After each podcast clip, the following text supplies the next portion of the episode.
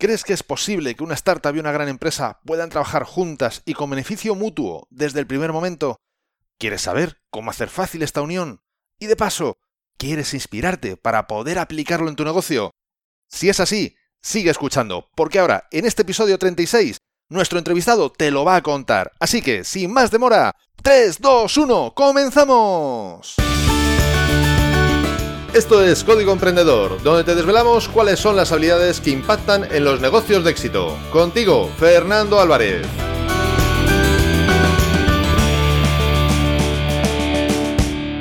Aquí estamos un episodio más, una semana más, siempre desde la trinchera, desde donde los emprendedores producen resultados, desde donde tiene lugar la acción.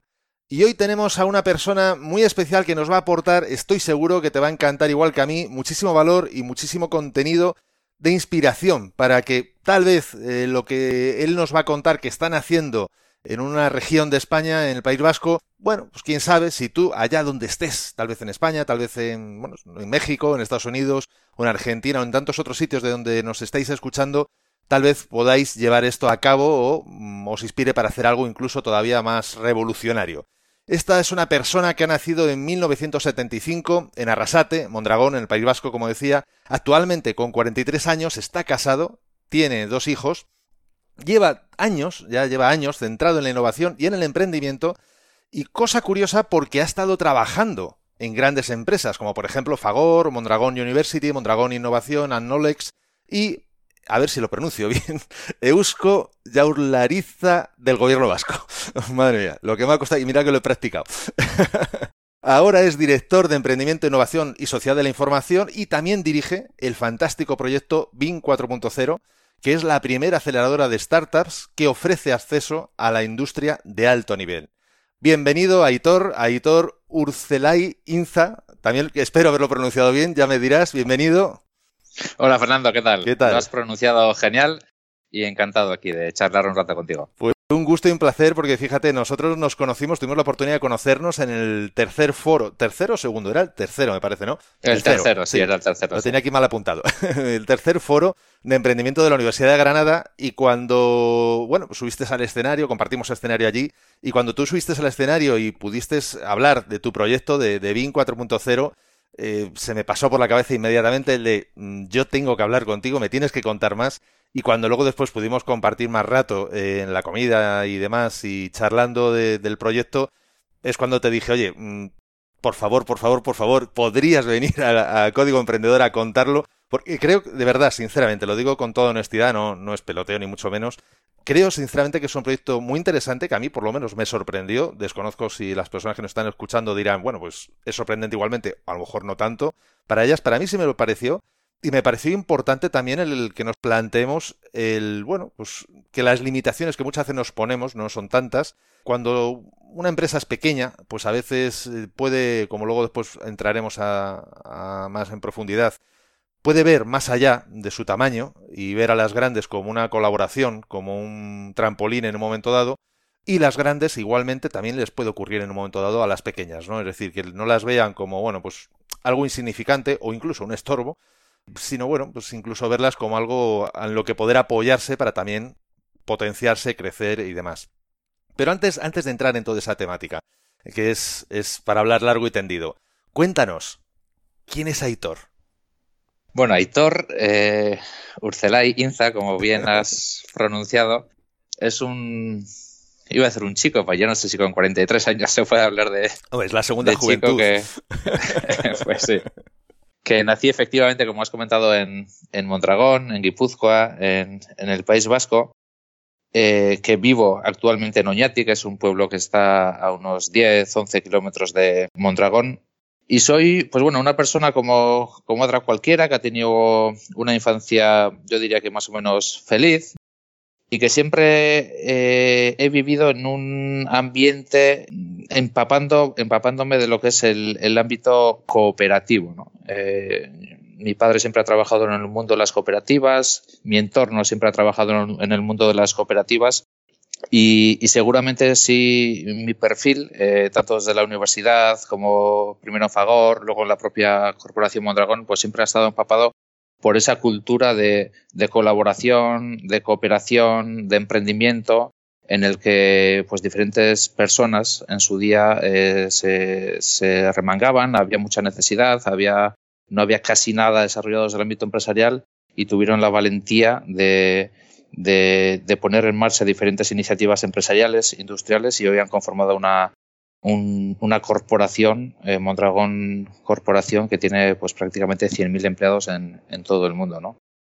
ese es un poco la, eh, el, ambiente que, que, he mamado, que he vivido y que, y que ahora, ahora también estoy viviendo y tratando de aplicarlo ahora ya desde un ámbito más público. ¿no? Yo siempre he trabajado, digamos, en el ámbito primero universitario, en el ámbito empresarial privado. Y ahora, desde hace cinco años, eh, tuve la oportunidad de, de dar el salto a, a la administración pública con el ánimo de tratar de aportar algo a las personas emprendedoras, a las empresas que quieren innovar y pues bueno, pues en esas estamos. Ese fue el motivo que te llevó a, a dar ese salto, digamos, de lo privado a lo público, el motivar, el ayudar a, al, bueno, pues al ecosistema emprendedor.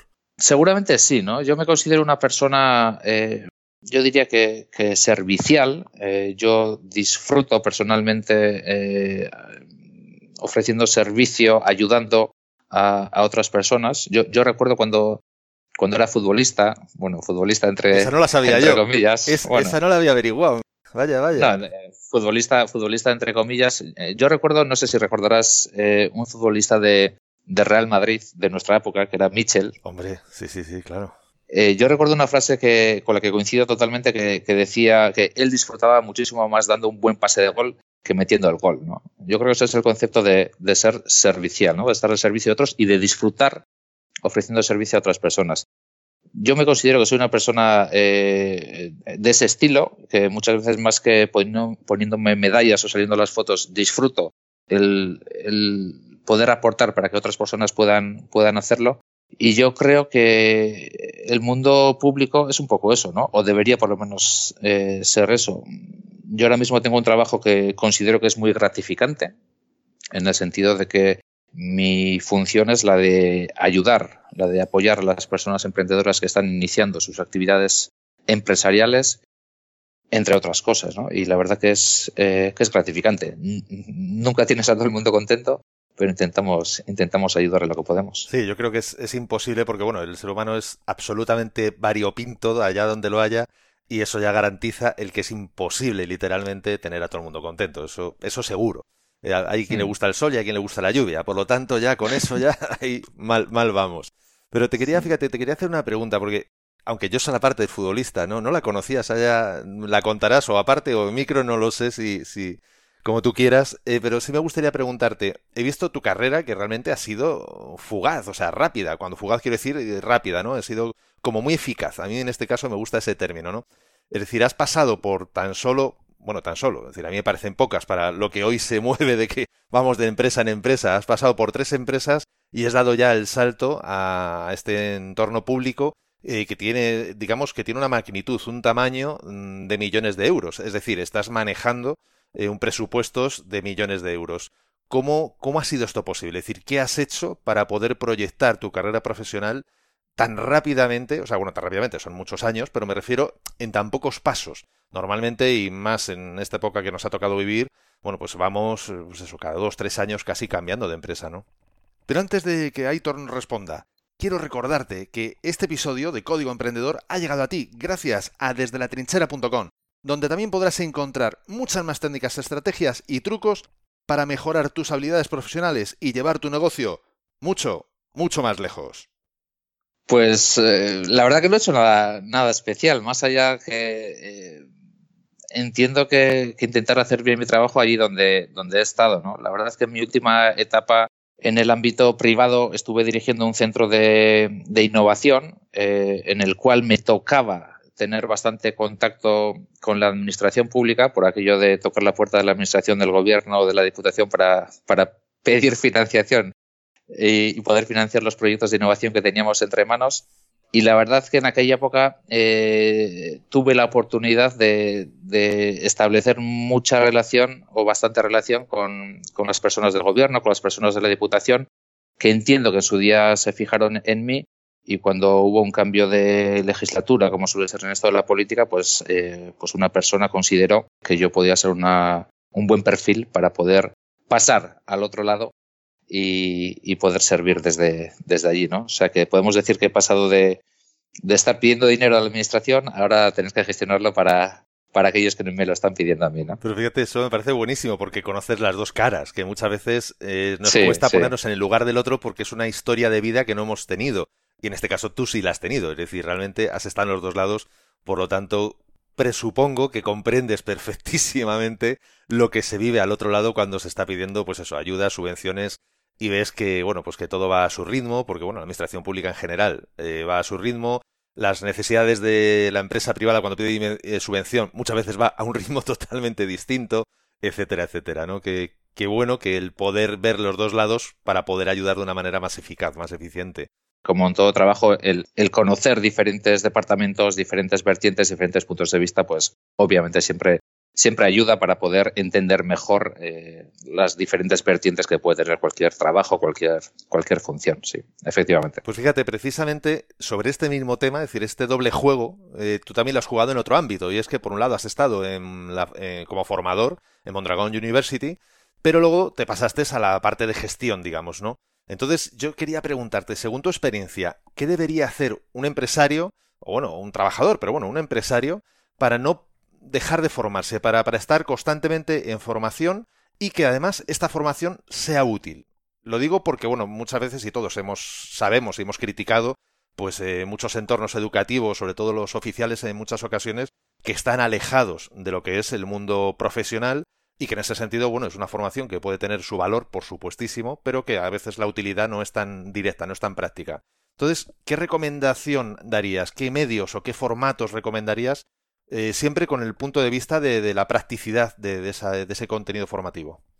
Sí, yo creo que, ahí, tenemos un, problema importante. ¿no? Eh, yo, yo he conocido el ámbito universitario, eh, conozco ahora de cerca el ámbito empresarial y, la conclusión a la que llego es que algo estamos haciendo mal o no por lo menos suficientemente bien en el sentido de que, por un lado, tenemos tasas de desempleo juvenil que son elevadas, eh, gente egresada del ámbito universitario, quizás no tanto del ámbito de la ACP, que tienen una aplicación en empleo más directa, pero sí, sí egresados, egresadas que, que tienen dificultades para, para encontrar su primer empleo. Y por otro lado, una cosa que nosotros cada vez estamos viendo más claramente es que cuando hablamos con las empresas, por lo menos aquí en el País Vasco con las empresas industriales, nos dicen que cada vez tienen más dificultades, dificultades serias de encontrar personas con perfiles que se ajusten a las necesidades que tienen ellos. Cuando hablan de la industria 4.0, de personas, de ingenieros, ingenieras, eh, que tenga capacidades o preparación en el ámbito de la realidad aumentada, del Big Data, de la robótica, etcétera, no encuentran perfiles que se ajusten a sus, necesidades. Luego, algo está fallando en lo que es la alineación entre la demanda del ámbito empresarial y la oferta del ámbito educativo.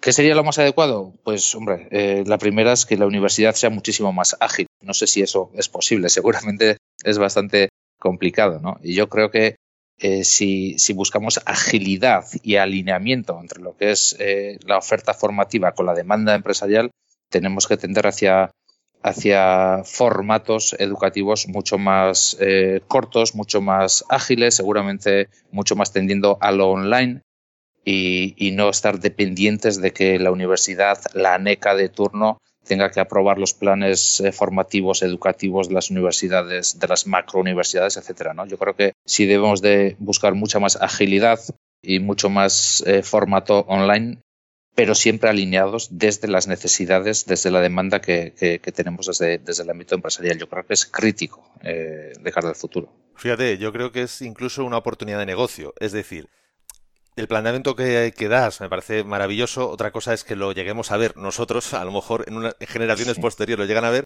pero entre tanto veo una oportunidad tremenda y es que los propios alumnos tomen las riendas de su destino, de su futuro, y se formen de una manera paralela a la formación, digamos, reglada, se formen en, ese tipo de áreas, lo cual conlleva un nuevo, como digo, una oportunidad de negocio. ¿Por qué? Porque facilita que haya empresas que ofrezcan ese tipo de formación como puente entre la formación reglada universitaria y la industria 4.0. Porque sí que es verdad que, bueno, hay de todo, hay másters, hay otro tipo de, escuelas, pero muchas veces es más de lo mismo. Es, una actualización, pero no definitiva, de lo que es el mundo académico tradicional. Por lo tanto, bueno, pues ahí, lo dejamos para el que quiera, oye, a lo mejor investigar y, el día de mañana nos llaman y dice, oye, lo monté y aquí estamos ya eh, creando ese puente hacia, hacia la industria 4.0. Hay, hay un detalle que el otro día hablamos y es que te acordarás, el otro día cuando estábamos haciendo unas pruebas para, para esta entrevista, yo te dije que no estaba muy convencido si habías escrito un libro, tú me, porque me parecía por ahí en internet como que, que, era una persona de Argentina y dije, pues no serás tú, aunque coincidía con nombre y apellidos. Y luego me confesaste que sí, que eras tú, que el manual básico de logística integral lo habías escrito tú. Pero ¿cuál mi sorpresa? Que es que yo ya he encontrado dos libros. Uno, el manual básico de logística integral y otro, la gestión logística basada en sistemas ERP. Y, los dos llevan tu nombre y apellidos. Entiendo que los dos son es Verdad. Sí, sí, sí, es verdad. Del segundo casi casi no me acordaba, porque te cuento un poco la película de, estos dos libros. Yo, como antes has comentado, tuve una época en la que fui profe universitario, desde aproximadamente el año 2000 hasta el 2009, antes de entrar de lleno ya en el ámbito de la gestión, eh, pues fui profesor. Y en el ámbito docente, sobre todo, sobre todo manejé en dos materias. Eh, una que era la logística, yo era profesor de logística, sobre todo, y también estuve dando algunas clases de, marketing en cursos más, más tempraneros.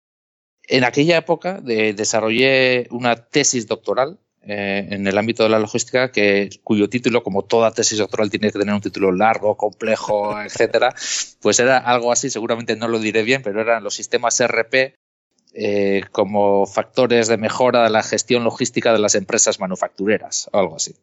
Y es verdad que el nacimiento de estos dos libros se debe a que, en primer lugar, el, manual básico de logística integral es una traslación de lo que yo contaba en clase a mis alumnos y alumnas a, un libro. Yo pues ya llevo unos cuantos años eh, pues impartiendo clases de, logística en la universidad, pues renovando materiales cada año, aprendiendo en la medida en que, en que también impartía clases y demás. Y llegó un momento en que dije, todo esto que, vengo contando, ¿por qué no lo llevo a, a, un libro? ¿no? Todo esto que tengo en diapositivas, todo esto que hablo, que charlamos en clase, pues bueno, voy a plantearme el, el plasmarlo en, en, un libro. Y realmente eh, el libro primero que has comentado es eh, la traslación en capítulos del temario que, impartía yo en clase, aproximadamente. Hice ese ejercicio, contraté con diversas eh, editoriales, yo creo que fueron con tres editoriales, dos me dijeron que no lo publicaban y una me dijo que lo publicaba. Y, lo hicimos y yo creo que fue el año 2006, 2007 y desde entonces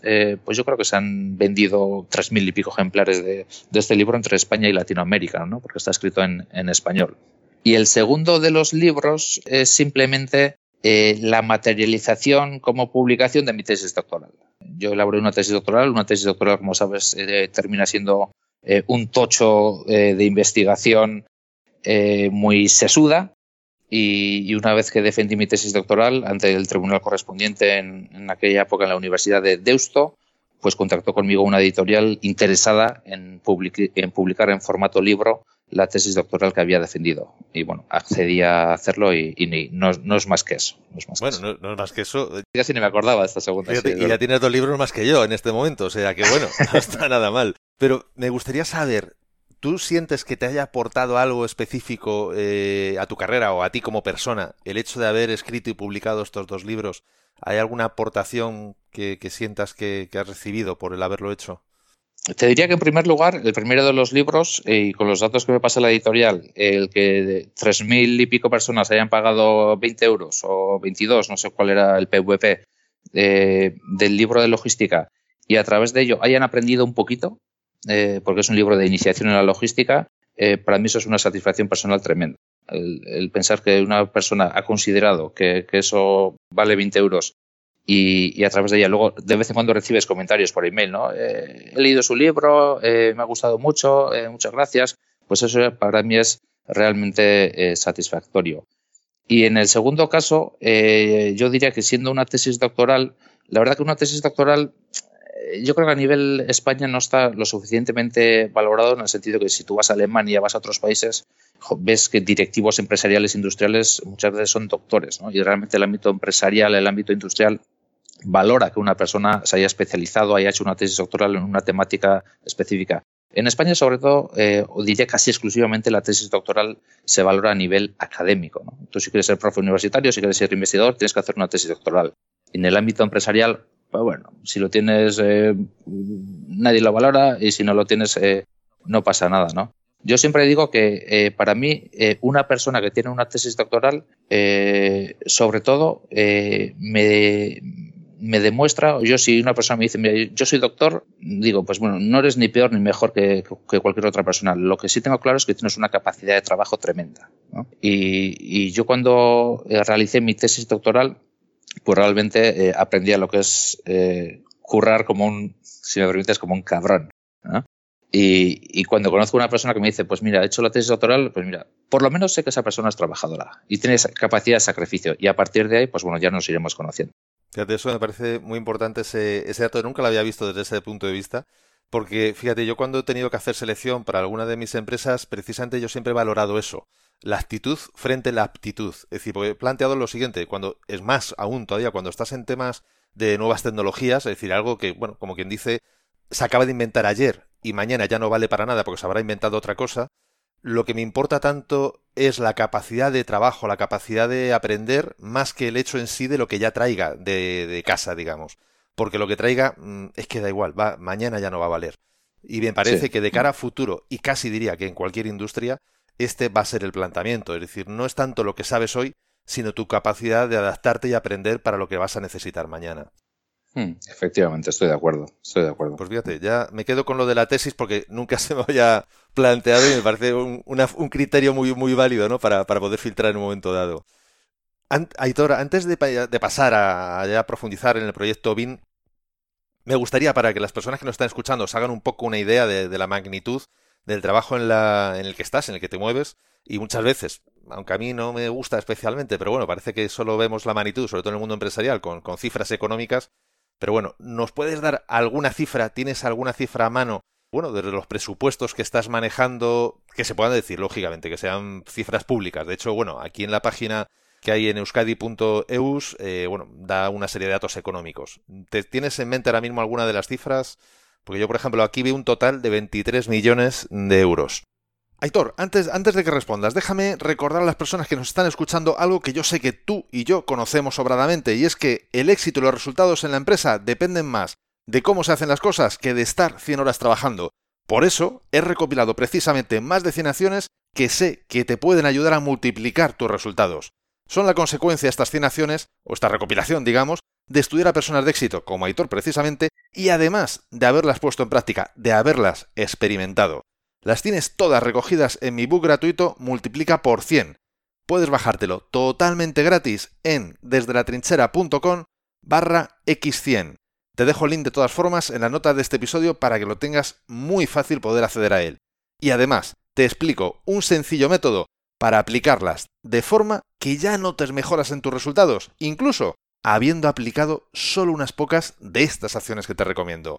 Bájatelo ahora, no lo dejes para mañana, porque ahora, hoy, podrías empezar a multiplicar tus resultados. Y bueno, volvemos con, con Aitor y ¿cuál es tu respuesta a la pregunta que te había hecho antes? Sí, para que nos hagamos una, eh, idea, eh, yo dirijo el área de emprendimiento, innovación y sociedad de la información. Son tres áreas diferenciadas. Por decirlo de una forma resumida, en el ámbito del emprendimiento, eh, mi función es apoyar a las personas emprendedoras a, poner en marcha sus iniciativas empresariales. Hay en total entre subvenciones, entre ayudas en forma de subvenciones, entre ayudas en forma de financiaciones eh, en condiciones favorables y entre ayudas en capital riesgo, eh, podemos estar manejando en torno a los 10-12 millones de euros anuales en forma de ayudas a las personas emprendedoras.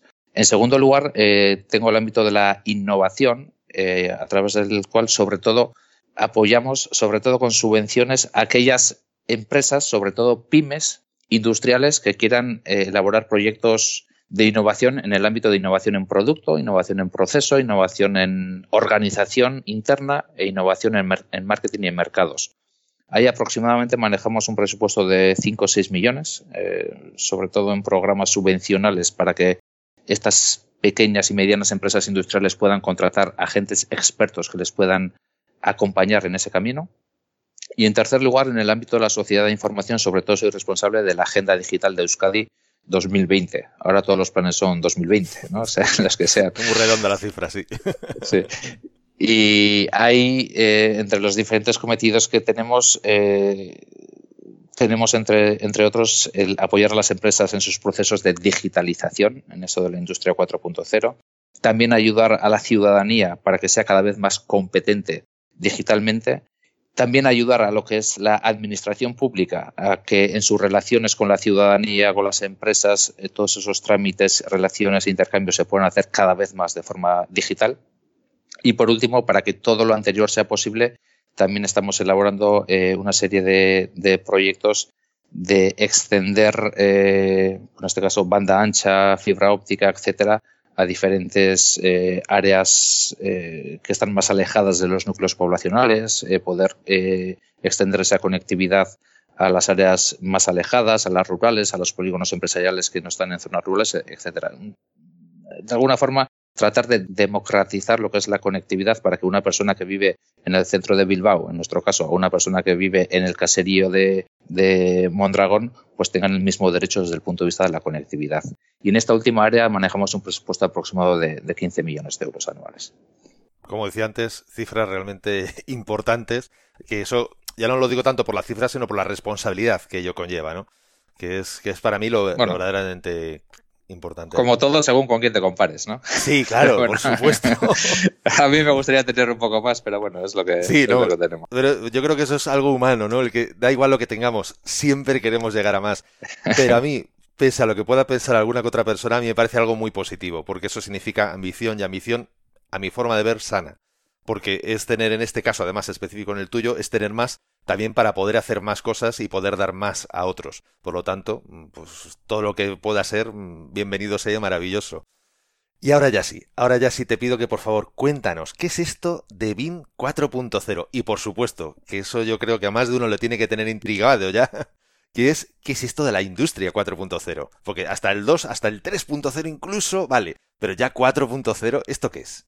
Vale. Eh, te cuento, tengo que empezar diciéndote, Fernando, que igual que has pronunciado perfectamente Eusko Jaurlaritza y Aitor Urcelainza, eh, nosotros lo llamamos Bind 4.0, no, no Bind 4.0. Gracias. Y, y, mira, aprovecho para, mira, me viene bien eh, para, para explicar el propio nombre de, de la iniciativa, ¿no? Del Bind 4.0, que es una especie de juego de palabras, porque el término Bind, que es B-I-N-D 4.0, eh, trata de, expresar, en primer lugar, la idea del Basque Industry, eh, la industria vasca 4.0, y por otro lado trata de también expresar la idea del verbo en inglés de to bind, que to bind significa eh, unir, conectar diferentes cosas. Y precisamente la esencia de este programa es la de conectar y poder unir, por un lado, grandes empresas eh, sobre todo industriales, pero no solamente industriales que tenemos en el País Vasco, localizadas en el País Vasco. Y estoy hablando de, Mercedes-Benz, estoy hablando de, ABB, de Iberdrola, de Michelin, de Gestamp, de Repsol, etcétera, etcétera, de, de superempresas. En total tenemos hasta 27 empresas grandes, nosotros las llamamos las empresas tractoras del BAIN 4.0, y estas las queremos eh, unir a través de este programa con startups tecnológicas de cualquier parte del mundo. ¿Por qué creemos que, esto es bueno? Pues nosotros hace un par de años, que es cuando pusimos en marcha esta iniciativa, nos dimos cuenta que eh, las grandes empresas con las que nosotros habitualmente tenemos relación desde el gobierno vasco, cada vez se estaban interesando más por, por, las pequeñas startups y nos preguntaban, oye, estas startups que tenemos en las incubadoras del País Vasco, eh, eh, nos hemos enterado que están desarrollando tecnologías de Big Data, tecnologías de robótica, tecnologías de cloud computing, tecnologías de tal. Eh, nos gustaría estar un poco más al tanto, qué, están trabajando, en qué nos pueden ayudar, etcétera. Veíamos un interés creciente, claramente, de las, de las grandes empresas en, estas pequeñas que estaban naciendo, ¿no?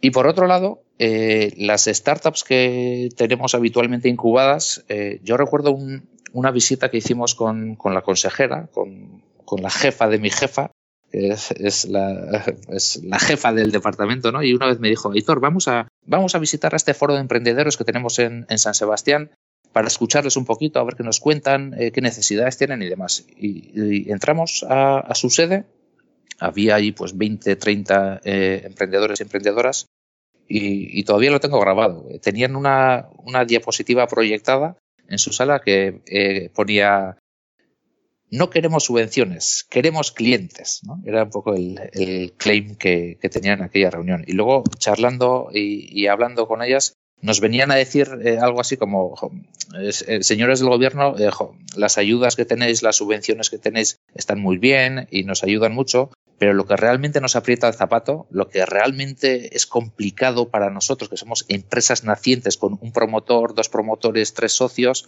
es que alguien nos dé la oportunidad de mercado, que alguien nos dé la oportunidad para demostrar eh, lo buenos que somos, la tecnología que tenemos, las soluciones que podemos ofrecer. Y a partir de ahí, se nos enseñó, se nos encendió eh, una bombilla en el sentido de decir, tenemos a las grandes empresas de, este país, de, esta región, de Euskadi en este caso, preguntándonos por las pequeñas. Y tenemos a las pequeñas startups, que sobre todo son startups B2B, eh, que ofrecen servicios a otras empresas o productos a otras empresas, que están pidiendo a gritos una oportunidad para que alguien les dé la oportunidad de mostrar lo buenas que son. Dijimos, pues, oye, ¿por qué no, no, no las juntamos? ¿no? no hacemos el bind entre, entre unas y otras. ¿no? Y de ahí surgió la idea de poner en marcha una iniciativa que tratara de unir estas dos realidades y que claramente veíamos que podían ser beneficiosas para las dos. Las grandes pueden innovar a través de la tecnología y las soluciones que están desarrollando las, las pequeñas, además de una forma mucho más ágil, mucho más rápida, mucho más fresca, y las pequeñas pueden eh, acceder a sus primeras oportunidades de mercado que les puedan ofrecer las grandes eh, en forma de, clientes. ¿no? Y eso es lo que, lo que hace Bind 4.0, establecer contactos entre unas y otras de tal forma que puedan desarrollar proyectos conjuntos en formato cliente-proveedor y las grandes puedan innovar a través de las pequeñas y las pequeñas puedan acceder a clientes y a referencias de superclientes a través de, las grandes. ¿Y qué es la industria 4.0 entonces? ¿Por qué? bueno, ¿Por qué se le llama así? La industria 4.0 eh, es un término que, viene de Alemania. Eh, lo puso eh, de moda, si se puede decir, eh, no sé si se puede decir, Angela Merkel o el gobierno de, Angela Merkel, y viene de una evolución ¿no? de lo que es la industria 1.0, 2.0, 3.0 y, 4.0. ¿no? Eh, la industria, no sé si lo voy a decir correctamente, ¿eh? pero la industria 1.0 fue cuando se creó la, toda la tecnología de, del vapor para poder mover diferentes maquinarias y demás. Eso se le llamó en su día la, la industria 1.0, o por lo menos ahora se le llama que aquello fue la industria 1.0. Luego vino la electricidad, que, es el segundo stage en forma de industria 2.0. En tercer lugar vino la automatización de las máquinas en forma de industria 4.0, eh, perdón, la industria 3.0. Y cuando hablamos de industria 4.0, eh, yo por decirlo de una forma sencilla, es eh, de alguna forma la, irrupción de la, de la, capacidad de la tecnología de Internet en el ámbito industrial. Digamos que nosotros como personas físicas, eh, todos estamos, o casi todos estamos dados de alta en, lo que es eh, diferentes herramientas de Internet, en las redes sociales. Eh, tenemos nuestra cuenta de Twitter, nuestra cuenta de Facebook, Instagram, etcétera, etcétera. Y digamos que para nosotros es natural como personas humanas el estar conectados a Internet pero toda esa capacidad que tiene Internet eh, hasta hace no mucho no ha sido aprovechada eh, en el ámbito empresarial industrial. Y poco a poco estamos viendo que las empresas, eh, no solamente sus personas como personas individuales que estamos conectadas a Internet, poco a poco estamos viendo que cada vez más los productos que fabrican las empresas están conectadas a Internet. Las máquinas que tienen las empresas están conectadas a Internet y los diferentes recursos que tienen las empresas están conectadas a Internet. Los medios de transporte que utilizan las empresas cada vez más están, conectadas a Internet. Y todo eso, cuando hablamos de la industria y de la conexión con Internet y de aprovechar la capacidad que ofrece Internet para mejorar los procesos industriales, ahí es donde entramos en el terreno de la industria 4.0. Estamos hablando básicamente, o, y no tan básicamente, la hiperconectividad de todos los agentes que intervienen en, en una industria, en este caso, ¿no? Sí, sí, efectivamente. Y, si ahora mismo eh, no sé cuántos millones de millones de personas estamos conectados a, Internet, pues ahora también se, viene a decir que en el año 2020 50.000 millones de productos van a estar conectados a Internet y claro, eso, eso, te crea un mundo nuevo, del mundo físico empresarial, donde tengo mis máquinas, tengo mis productos, tengo mis camiones y tengo no sé qué, todo eso va a estar conectado a Internet. Y, y estando todo eso conectado a Internet, pues seguramente eh, los procesos empresariales, los flujos de productos, la logística, eh, todo va a cambiar.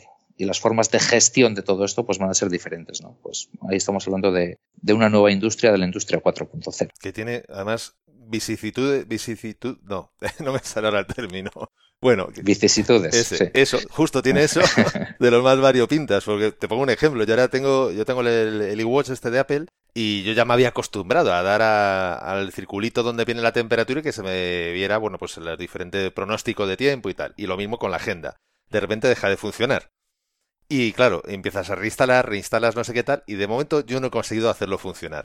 ¿Qué ocurre? Que ¿a dónde quiero llevar con esto? Claro, cuando todo esté súper mm, hiperconectado al 100%, ¿qué ocurre si de repente el botoncito deja de funcionar? ¿Reseteamos el planeta o qué, es lo que nos tocará que hacer? Porque claro, llegamos a un momento en el que todo está tan conectado, nuestra dependencia llega a tal nivel, dependencia o costumbre, digamos, llega a tal nivel que de repente es como, mm, ¿y ahora cómo lo hago, no? Pero bueno, ya cuando llegue el problema, ya lo cometeremos, ya, ya lo cometeremos. Pero vamos, es, es, una aventura cuanto menos divertida la que nos, la que nos, llega. Nos convertiremos en inútiles 5.0 ¿no?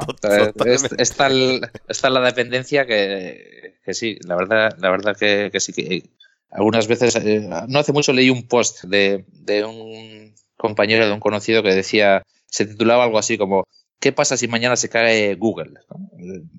Nos levantaríamos todos y estaríamos como, como perdidos, ¿no? Pero sí, es, es, la realidad en la que vivimos. Fíjate, ahí hay una ponencia, que ahora mismo no recuerdo quién la hizo, una ponencia TED, que me pareció increíble porque ya el título llamaba la atención y es justamente muy parecido a lo que has mencionado. ¿Qué ocurre si se cae Internet? Y claro, tú te planteas, no, vamos a ver, esto no puede ser así porque esto se generó en ARPANET, ya se creó de forma que aunque se cayera un nodo, el tráfico va por otro nodo, esto no tal. Y este hombre, que ya digo, no recuerdo quién, quién era ni, ni qué eh, puesto profesional tenía, explicó cómo sí es posible que se caiga una parte de Internet y las consecuencias que eso tiene. O, por ejemplo, cosa que yo desconocía, gran parte del tráfico de Estados Unidos pasa por China. Y dices, mm, mm. esto a nivel de seguridad, esto es un problema. Quiere decir que cuando todos nos llamamos bien, todo es maravilloso, pero claro, justo China y Estados Unidos no, o sea, es, es un amor-odio el que tienen ahí, a veces pactado, a veces no tan pactado. Y efectivamente, sí se puede caer Internet, porque como tú dices, con que se caiga Google, con que se caiga la mitad de Google, la otra mitad podría llegar a absorber todas las peticiones que se realizan, eso que conllevaría eh, en, mil aspectos, desde periodistas que, van a Google a buscar información y ya no pueden, a bueno, mil cosas que damos por hecho, como damos por hecho que das al interruptor y se enciende la luz, o abres el grifo y sale el agua, y de repente no. Y además sin fecha de saber cuándo volverá a estar activo, ¿no? Porque incluso hoy día eh, Iberdrola o la compañía eléctrica de turno va a cortar la luz y en principio, si es medianamente más allá de cinco minutos, avisa previamente. Pero claro, esto si ocurre, nadie, seguramente nadie lo tenga tan previsto como para decir, oiga, vamos a cortar internet de 8 a 2 de la mañana. No, no será tan, tan claro ni tan, ni tan así, ¿no? Sí, lo que, lo, que sí se ve claro es que mm, cada vez más es una necesidad básica, ¿no? Eh, equiparable a, a, la alimentación, a la vestimenta, a, la vivienda, etcétera, ¿no? Yo, alguna vez en tono jocoso, pero no tan jocoso, eh, he comentado, ¿no? Tú pregúntale a un chaval de, o chavala de 15 años se prefiere estar un día sin comer o un día sin internet. a, ver, a ver qué te responde. Sería curioso ¿eh? hacer una encuesta en ese sentido. Sí, yo creo, yo creo que sé cuál es la respuesta inicial. Luego otra cosa es cuando le llegue el hambre. ya, veríamos lo que perdona, ¿no? Porque es un instinto más básico. ¿Nos podrías poner algún ejemplo de los proyectos que, están habiendo ya dentro de Vine 4.0 para que las personas que nos están escuchando se hagan una idea de qué tipo de proyectos, qué tipo de magnitud, de qué tipo de empresa, digamos, aunque ya has mencionado nombres, ¿no? Pero alguna cosa más concreta podrías poner de ejemplo. Sí, si te digo la verdad, el, detalle, detalle de los proyectos que se van desarrollando eh, no lo tengo, pero, pero sí te puedo dar una serie de datos para, para que tú y, los oyentes se puedan, se puedan hacer una idea, ¿no? Como te comentaba, eh, tenemos a día de hoy 27 empresas tractoras colaboradoras, que son las grandes que están colaborando en esta iniciativa. De cara a la tercera edición que lanzaremos en julio de este mismo año ya serán más de 40, porque cada vez se están animando más empresas y yo creo que ahí estamos haciendo una buena labor en el sentido de cambiar el mindset de las empresas grandes eh, y, que empiecen a pensar, mira, las startups son una fuente de innovación importante, ¿no? Que yo creo que hasta ahora no, no, no, pensaban en ese sentido, eh, colaboraban con universidades, con centros de investigación a la hora de desarrollar sus proyectos de innovación y ahora están viendo que las startups también les pueden aportar cosas interesantes. Pero bueno, lo que iba. 27 eh, empresas colaboradoras en, en, la segunda edición y lo que hacemos es una vez al año, normalmente lo hacemos en julio, siempre lo hemos hecho en julio hasta ahora, lanzamos una call internacional. Eh, conjuntamente con estas 27 empresas. Las 27 empresas cada una de ellas en la página web de www.bind40.com eh, tienen cada una de ellas un vídeo de dos minutos en el que vienen a contar primero eh, quiénes son, qué tipo de empresas son y a qué se dedican, y en segundo lugar, eh, qué es lo que buscan ellos en las startups, ¿no? en qué están interesados ellos a la hora de empezar a colaborar con una startup. Entonces, en julio lanzamos una call internacional a todo el mundo y, por ejemplo, en la última edición eh, se presentaron 385 startups de 57 países diferentes. Yo entiendo que estas startups pues, entran a la página web, eh, van viendo los vídeos de las 27 grandes empresas que están dando pistas sobre qué es lo que están buscando y luego a partir de ahí aplican eh, o hacen su solicitud para participar en el, en el programa. Fueron 385 startups y a partir de ahí se abre un proceso de, de conocimiento de las startups, de evaluación de las startups y finalmente las grandes empresas son las que terminan diciéndonos, pues bueno, yo quiero colaborar con esta o con estas dos o con ninguna o con la que fuera, ¿no? El resultado del año pasado fue que de las 27 empresas colaboradoras que tenemos en esta iniciativa Bind 4.0, Tres de ellas nos dijeron, eh, pues mira, este año no he encontrado nada interesante, eh, no, ninguna de las startups que se han presentado me aporta lo que necesito ahora mismo y no voy a eh, seleccionar a ninguna. Digo, no pasa nada. Las otras 24 grandes empresas seleccionaron a una o, varias startups. Cuando digo que seleccionaron a una o varias startups, quiere decir que contrataron a una o varias startups. Luego tuvimos 24 eh, grandes empresas que seleccionaron o contrataron a 27 startups de diferentes países. Y conjuntamente, entre las 24 grandes y las 27 startups, se definieron y se desarrollaron y se firmaron 40 contratos eh, diferentes, 40 proyectos de colaboración, 40 eh, contratos firmados entre unas y otras. ¿Por qué 40? Pues porque hubo algunas grandes empresas que contrataron a más de una startup, por ejemplo, Mercedes, que es la mayor planta de fabricación que tenemos en el País Vasco, 5.000 trabajadores, es la superempresa que tenemos en, el País Vasco, contrató a seis startups en, esta segunda edición para desarrollar diferentes tipos de, proyectos. Y por otro lado, hay startups que tienen la habilidad o la capacidad o la tecnología suficiente como para eh, convencer a más de una grande para que sean contratadas por ellas. ¿no? En total fueron 40 proyectos eh, desarrollados conjuntamente, 40 contratos firmados entre, entre ambas partes y de estos 40, eh, por darte algunos datos, 11 eh, de ellos, 11 proyectos fueron en el ámbito de, del Internet de las Cosas, del Internet of Things, Siete proyectos fueron en el ámbito de la ciberseguridad, que es algo que preocupa cada vez más a las empresas industriales. Ahora que todo está conectado a Internet, eh, los ladrones ya no nos entran por la ventana y por la noche, sino que los ladrones nos entran por cualquier resquicio que dejemos libre en, la red.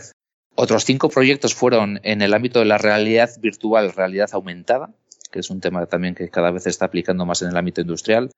Otros cinco proyectos en el ámbito de la Big Data, eh, ahí estamos viendo que cada vez más empresas están sensorizando diferentes productos, diferentes máquinas en su planta de fabricación para que a través de los datos que van recabando de las máquinas, de los productos, etcétera, puedan tomar decisiones eh, más ajustadas a, sus objetivos de, negocio.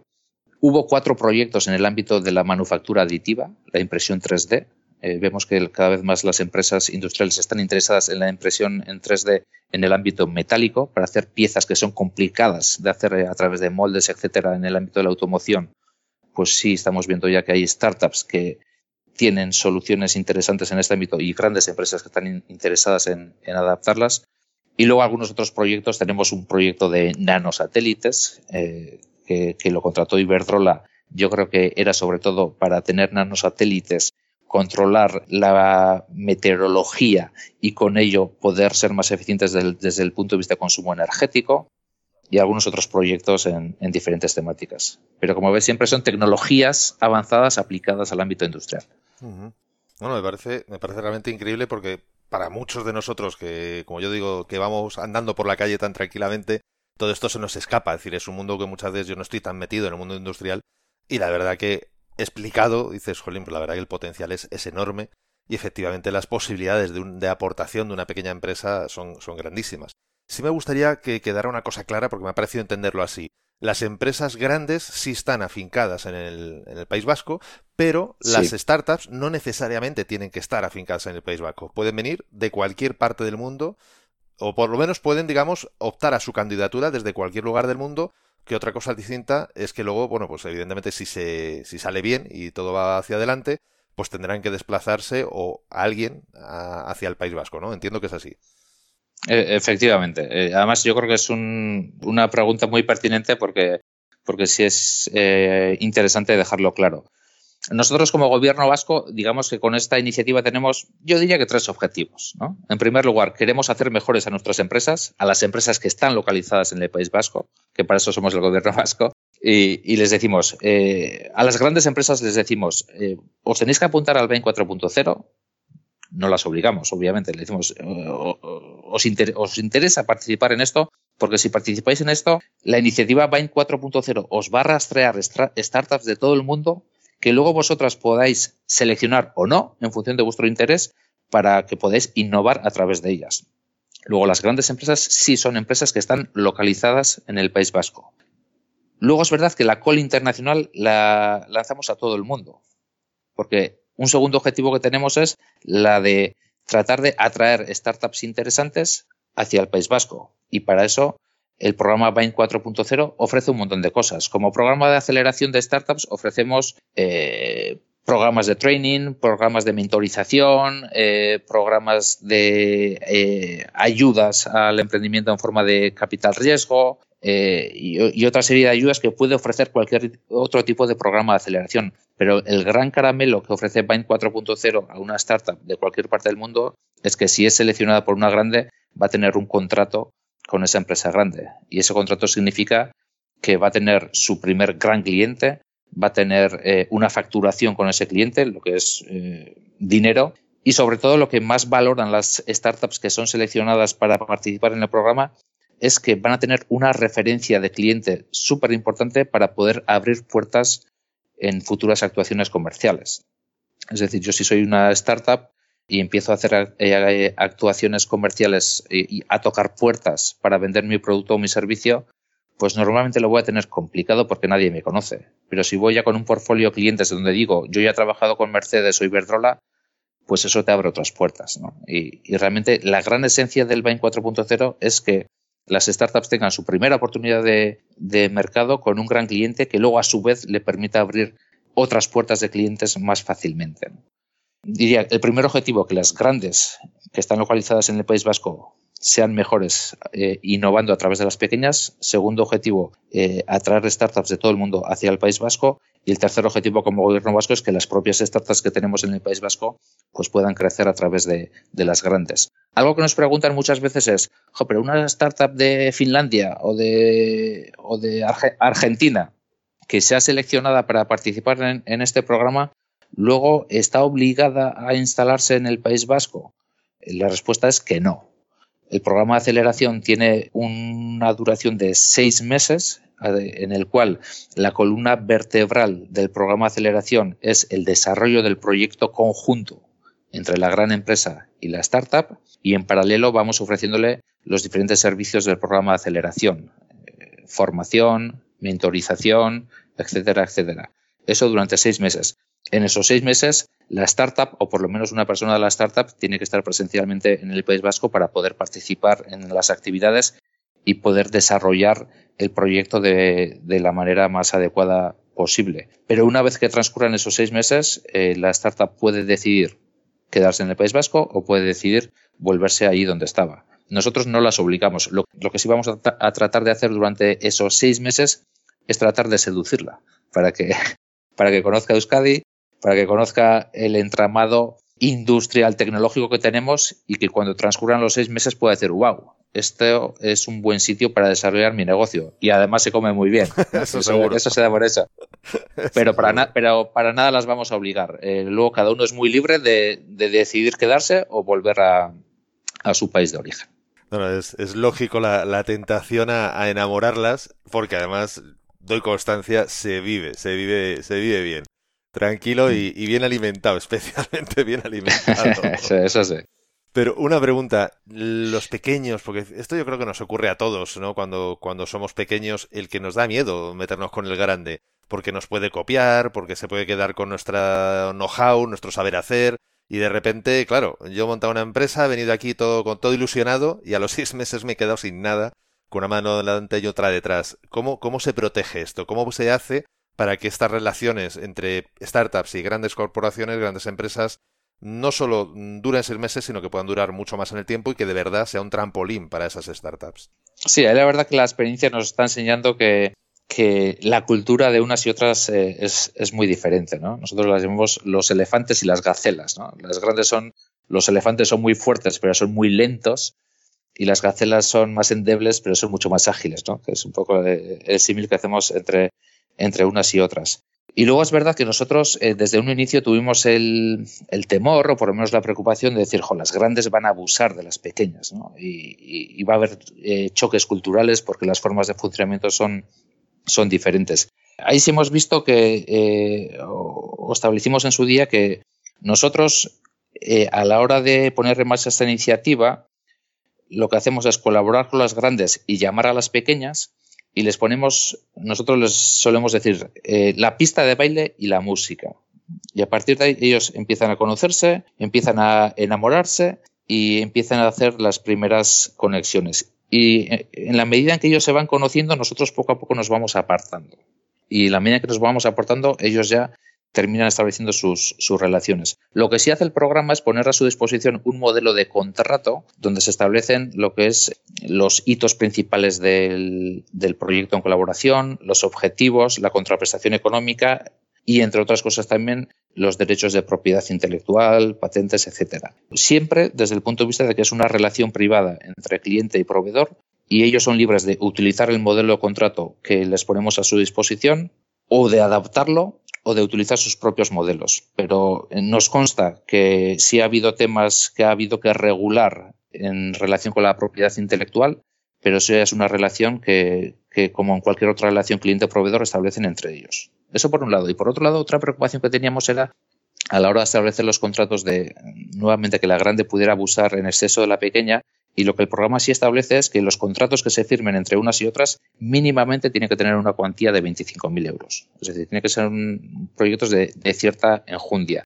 La realidad luego nos está diciendo que, por ejemplo, de los 40 proyectos que se han firmado en forma de contrato en la segunda edición, la media de los contratos llega casi a los 50.000 euros. Son 40 y muchos mil euros. Hay algunos que están en el suelo de 25.000 que establece el programa y hay alguno que supera los 100.000 euros. Pero sí hemos querido poner ese suelo para que se eh, eviten abusos entre unas y otras.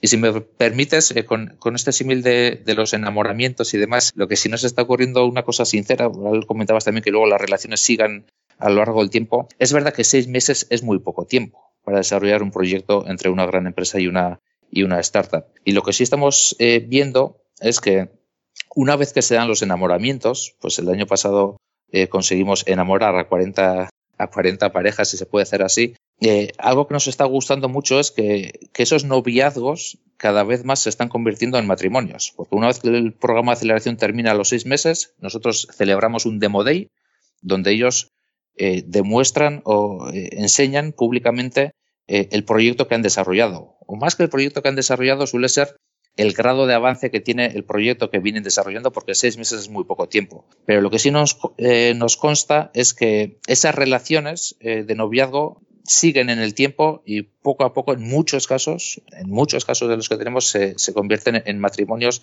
y se van solidificando. Y si la experiencia ha sido buena, pues repiten e incluso con mayor grado de ambición en cuanto, a los proyectos. Y siguiendo con el símil, estamos viendo también, y nos encanta, que cada vez los noviazgos se convierten en matrimonios y empiezan a haber las primeras infidelidades entre ellos. Porque, por ejemplo, eh, si tenemos como empresa tractora, por poner un ejemplo, a Michelin, que Michelin está desarrollando un proyecto con una o dos startups y ese proyecto está funcionando eh, maravillosamente y están desarrollando unas soluciones tecnológicas que son muy beneficiosas para Michelin, también tenemos como empresa tractora a Bridgestone, que es competencia directa de Michelin, y le mira de reojo y dice, Michelin está trabajando con estas startups y le está funcionando súper bien, yo también quiero trabajar con ellas. Y se empiezan a dar ese tipo de cruces, de infidelidades que llamamos nosotros, que también está muy bien, porque las startups pues están encontrando diferentes oportunidades para empezar a trabajar con, con diferentes grandes empresas. Bueno, qué, qué bueno, porque además el ser humano es como es y lo lleva a los terrenos que haga falta, incluido el industrial, evidentemente. Eso es, Pues sí, eso es pues sí. Pero hay una pregunta que yo creo que es la pregunta del millón y que yo creo que todo el mundo se está haciendo en este momento y es, todo esto está muy bien, pero ¿cuánto cuesta? ¿Para las startups o para las grandes? Pues absolutamente nada. Es gratis. Absolutamente nada. Es, es gratis. Eh, obviamente, eh, una startup que aplica al Bind 4.0 no tiene que pagar absolutamente nada. Tiene que rellenar un formulario, tiene que mm, rellenar una serie de datos que se le pedirán que, no son muy complicados. Y en caso de ser seleccionada por alguna gran empresa, entrará a formar parte del programa de aceleración. Solo van a entrar a formar parte del programa de aceleración aquellas startups que hayan sido seleccionadas por una gran empresa. ¿sí? Y en ese caso tendrá que desplazarse al País Vasco durante seis meses y ahí sí hay un gasto de desplazamiento, estancia, alojamiento, manutención, para el cual nosotros también ofrecemos una serie de ayudas. No cubrimos todos los gastos de viajes, de alojamientos y de manutención, pero aproximadamente venimos a cubrir un 50% de ese tipo de gastos. El resto lo tiene que sufragar eh, la propia persona emprendedora, aunque también es verdad que vendrá compensado por el contrato que haya firmado con la gran empresa, la facturación que, que genere, etcétera. Y por otro lado, para la gran empresa no tiene ningún coste para entrar a formar parte de, de la iniciativa. Nosotros a una gran empresa que quiere colaborar en el Bind 4.0, como decía antes, ahora son 27 y en la tercera edición ya serán más de 40, le pedimos cuatro cosas. Tres cosas que son objetivas y una que es más subjetiva. Las tres objetivas son que sea una empresa eh, industrial o del ámbito más o menos industrial, porque alguien puede decir, ¿Iberdrola es industrial? Bueno, no estrictamente, pero bueno, del ámbito industrial o de, del entorno de los servicios conexos a la industria, en segundo lugar, que tenga una planta de fabricación, por lo menos una planta de fabricación en el País Vasco. Y en tercer lugar, que tenga más de 250 empleados. Porque queremos que sean empresas que, bueno, tengan un cierto tamaño, masa crítica y capacidad de, de, de contratación. Y la cuarta cosa que les pedimos, que no es eh, tan objetiva, es que realmente estén concienciadas y motivadas en esto de que eh, el mundo emprendedor y de las startups es una fuente interesante para innovar. Es decir, no queremos grandes empresas que estén colaborando con nosotros porque el gobierno vasco se lo haya pedido. No, las que estén, que estén, porque están realmente motivadas y si no, preferimos que no estén y se lo decimos así claramente. Pero respondiendo a la pregunta, no cuesta nada para las startups, salvo lo que he comentado, no cuesta nada para las empresas, salvo que cuando una empresa contrata una startup, obviamente, por los servicios o productos que presta la startup, tiene que ofrecer su contraprestación económica. Y que además ayudáis en el desplazamiento de la startup en, un 50%. Por lo tanto, bueno, ayudáis en el 50% económico, más luego después en la parte de, de, ayudarles en decir, oye, mira, pues aquí hay un local, o aquí hay un piso, o aquí hay, es decir, en lo que es la parte de logística, digamos, ¿no? Para facilitar esa, ese desplazamiento. Eso es. Una cosa es la manutención eh, personal e individual de los promotores, que ahí eh, les apoyamos en un 50% aproximadamente de los gastos que pueda generar el alquiler de un piso, etcétera. Y desde el punto de vista de los locales eh, de trabajo, Ajá. esos son absolutamente gratuitos durante, ah, durante seis meses, absolutamente gratuitos durante seis meses. Las instalamos en diferentes parques tecnológicos de Bilbao, de Vitoria o San Sebastián y ahí tienen eh, durante seis meses espacios físicos gratuitos para que puedan desarrollar sus proyectos. Qué bueno. Que blanco y en botella, quiero decir. Es decir, si alguien no, no opta por estas oportunidades teniendo, dedicándose al sector industrial, pues en fin, es decir, es porque no quiere, está claro. Hay una cosa que me llama mucho la atención en todo esto, y es, bueno, por un lado, el, éxito que ha pasado de, la que ha habido desde la primera a la segunda edición, ¿no? Como mencionabas antes, de 41 países en la primera, 58 en la segunda, de 257 candidaturas internacionales, por supuesto, en la primera a las 385 en la segunda. Y me llama la atención el sentido de que, bueno, pues que parece como que la industria es, igual a fábrica, fábrica es igual a físico, físico y a más grande y, y pesado es a muy local, ¿no? Y sin embargo, aquí estamos viendo claramente, bueno, pues un juego a muy amplio a nivel global en este caso de las startups, porque la, grande seguro que ya está implantada a nivel internacional en muchos de los casos o en todos, pero es la startup la que no tiene ni, ni estructura, como decías antes, es un, a lo mejor un emprendedor, dos o tres, tres promotores, pero sin embargo optan por desplazarse de, un país a otro, ¿no? Porque claro, cuando dices, bueno, desplazo parte de la plantilla, bueno, eso es una cosa, pero cuando son dos, tres promotores, se desplaza la plantilla prácticamente entera o sin prácticamente, pues no hay más. Entonces, estamos realmente ahora mismo viviendo un momento tan de globalización, eh, es decir, quitando el idioma, que podemos partir de la base de que, bueno, pongamos el inglés como idioma común de negocios para todos y un poco lo que es la parte más cultural, sobre todo si, bueno, si viene alguien de fuera de, de, de Europa, por ejemplo, o viene de Oriente, que, bueno, hay cambios culturales más importantes, a partir de ahí realmente el resto de barreras nos las ponemos nosotros. Es decir, la gente ya está trabajando, la gente quiere decir, las startups ya están trabajando en ese ámbito. Yo, yo diría, yo diría eh, que sí, y, más incluso cuando hablamos de, del mundo tecnológico, que es de lo que hablamos en el ámbito de las startups, y cuando nosotros hablamos en el marco de este programa Pain 4.0, que estamos hablando de, de, tecnologías que están normalmente asociadas a Internet y que desde ahí eh, aportan servicios o diferentes eh, soluciones al ámbito, al ámbito industrial, ¿no?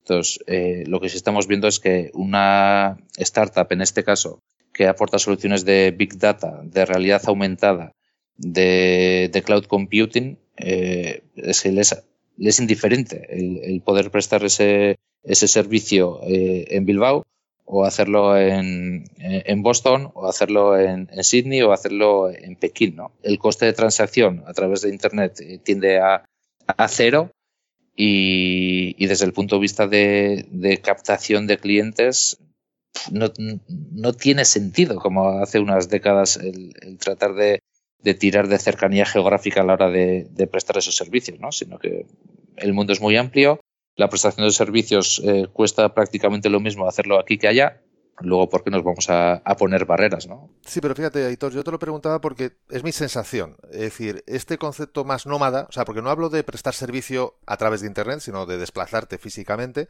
porque lo requiera en este caso, en este caso Bind 4.0, pero bueno, en otros casos, el proyecto del cliente o del proveedor, es, es más, eh, yo creo que hay una, y te pido que me, me, confirmes si tú lo percibes igual, ¿no? Es decir, que desde fuera, desde los países europeos, desde Estados Unidos, incluso desde Sudamérica, bueno, digamos toda América, de, norte a sur, hay más, yo creo, esa mentalidad nómada de voy donde tenga que ir, donde pueda trabajar, donde pueda tener éxito, sacar un proyecto, y tal vez todavía, en mi percepción al menos, en España estamos más en el, bueno, yo aquí en mi casita, en mi entorno, y como que nos cuesta, ¿no? A veces salir para afuera. Tal vez en las nuevas juventudes, que bueno, por circunstancias de bueno, pues de temas de paro, etcétera, pues sí se han lanzado más a, subir a Europa, al norte de Europa o a otros puntos del mundo, pero en general como, como que desde fuera se ve como con más ganas el cojo la maleta y me voy, el neceser como yo digo lo tengo ya preparado, solo decirme qué ropa me llevo, ¿no? Y aquí como que, uff, hacer ahora la maleta, ¿no? Qué pereza. ¿Te, tienes esa percepción tú también? Aitor nos va a responder a esta pregunta, pero no nos lo va a hacer ahora, lo va a hacer en la segunda parte de esta entrevista, que se publicará en el siguiente episodio donde no solo va a responder a esta pregunta, sino a muchas más. Nos va a contar, por ejemplo, cómo alcanzar el éxito de un proyecto realizando un detenido estudio de tus fortalezas y tus debilidades. O, por ejemplo, cuáles considera que son las habilidades que impactan en los resultados de un negocio, tras haber conocido y trabajado con muchos, muchos, más de 100 empresas o startups, digamos, emprendedores. También, por ejemplo, nos va a explicar cuáles serían sus recomendaciones para, en tu caso, aunque no participes dentro del proyecto Vine 4.0, cómo puedes hacer para acercarte a una gran empresa y entablar una relación de colaboración como las que se hacen en Vine 4.0. Así que ya lo sabes, no te pierdas el próximo episodio porque puedes aprender mucho, puedes ganar mucho y te puedes inspirar aún todavía más. Y ya sabes que la mejor forma para no perdértelo es suscribiéndote a este podcast. ¿Dónde? ¿Cuándo? Ahora, desde tu aplicación de podcast preferida. De esa manera te aseguras no perderte ni un solo episodio.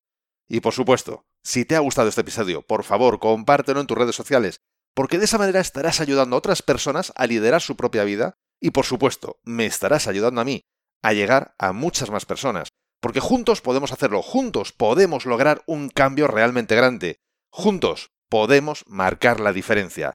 Y si quieres dejarme un comentario o una valoración en Apple Podcast, en iBox o en cualquier otra plataforma desde la que me estés escuchando, te estaré muy agradecido.